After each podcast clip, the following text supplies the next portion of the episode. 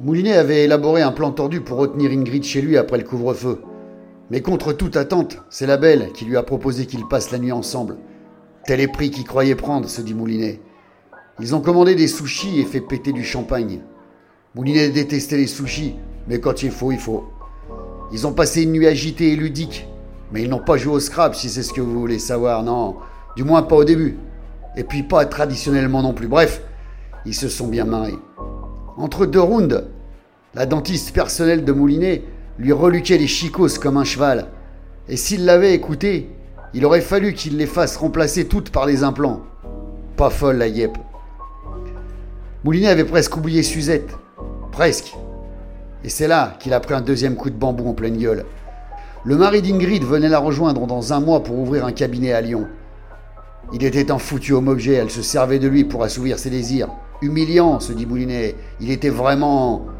vraiment très flatté en fait. Quand Ingrid s'est barrée à 6 heures du mat, avec tout ce qu'ils avaient picolé, ils avaient des casquettes en béton sur le crâne, et Moulinet n'aurait pas aimé être le premier client. Avant de passer la porte, elle lui a lancé un On se voit ce soir, détective. Tu m'étonnes qu'on se voit ce soir, lui répondit Moulinet, en se laissant retomber dans son plumard. Il est resté un moment au pieu et a rêvassé avant d'aller se faire un bon café à la cuisine. Quelqu'un tambourina violemment à sa porte. Moulinet flippa et pensa tout de suite au mafieux. Il mata discrètement par le Judas, mais reconnut sa voisine du dessous, Madame Blissou.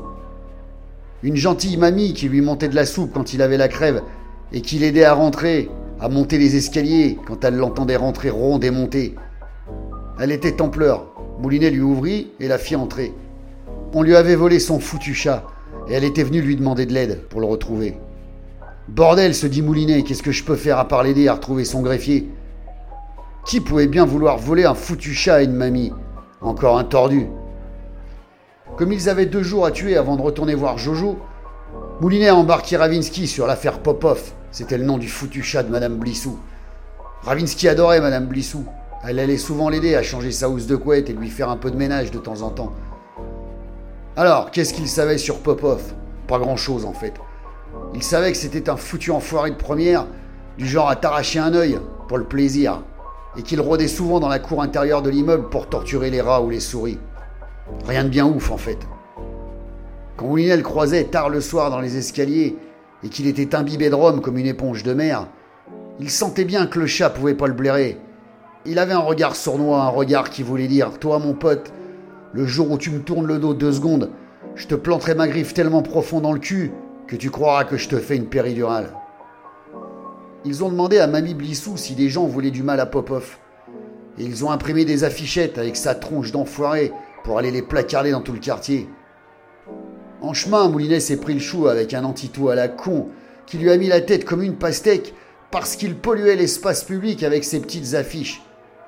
Moulinet lui a expliqué calmement qu'il recherchait un chat, le chat d'une vieille dame qui vivait toute seule et qui n'avait que lui dans sa vie. Mais comme le casse-couille professionnel n'en avait rien à foutre de Madame Blissou et de Popov, et qu'il commençait sérieusement à devenir grossier, Moulinet lui a foutu son doigt dans l'œil pour lui faire fermer sa gueule une bonne fois pour toutes. Ah, ça l'a stoppé net, ce blaireau.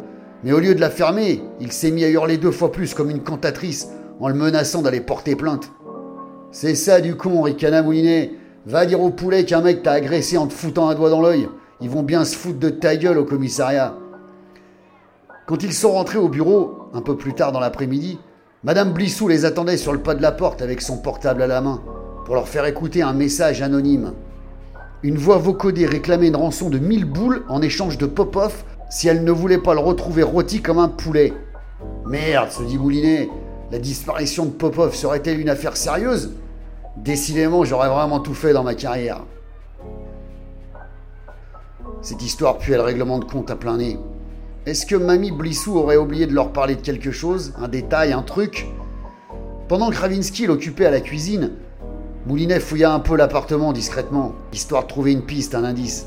Mais il n'a rien trouvé de transcendant, à part un truc chelou dans le tiroir de la commode de sa chambre. Bordel, il ne préférait même pas savoir à quoi ça pouvait servir ce truc. Il allait sortir de la pioule lorsqu'un détail a attiré son attention. Un petit morceau de plastique dépassait sous le tiroir de sa table de chevet. Il a fait le tour du plumard et il l'a ouvert.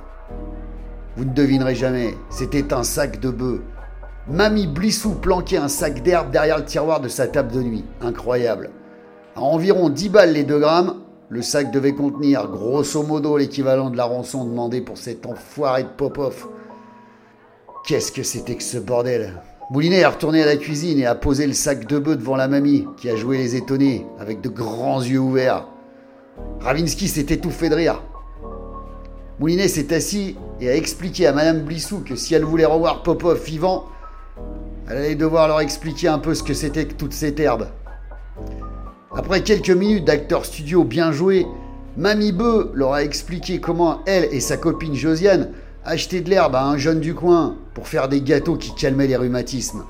Merde, rigola Moulinet. Les deux mamies gâteaux se défonçaient au Space Cake juste en dessous de chez lui. Incroyable mais vrai.